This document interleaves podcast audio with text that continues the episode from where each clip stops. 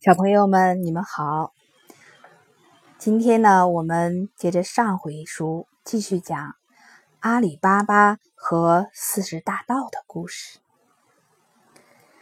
上回的故事中说到，阿里巴巴砍柴的时候发现了一个秘密：一伙强盗在山洞中藏了很多金银财宝，只要一念“芝麻开门吧”。咒语，这个山洞就会打开。阿里巴巴因此拿到了很多金币，但是他好奇多疑的哥哥嫂子发现了阿里巴巴居然有金币，感到非常羡慕。他的哥哥哥西姆居然一夜都没睡着。第二天天刚亮，哥西姆就急忙起床去找阿里巴巴。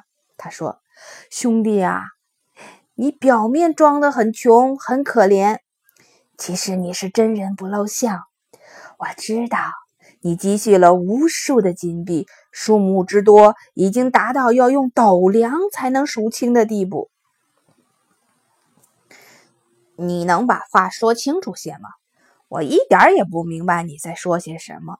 阿里巴巴说：“你别装糊涂。”哥西姆怒气冲冲的把那枚金币拿给他看，像这样的金币，你有成千上万，这不过是你量金币时粘在斗底被我老婆发现的一枚罢了。阿里巴巴恍然大悟，暗想：此事已无法再保守秘密了。既然这样，索性将它全盘托出。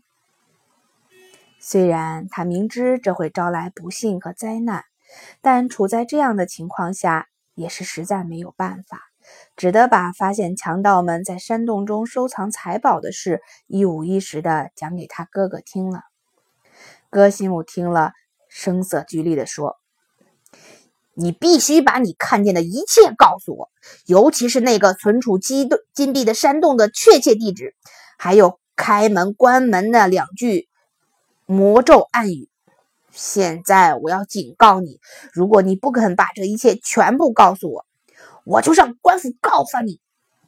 他们会没收你的金钱，抓你去坐牢，你会落得人财两空的。阿里巴巴在哥哥的威逼下，只好把山洞的所在地和开关门的暗语一字不漏的讲了一遍。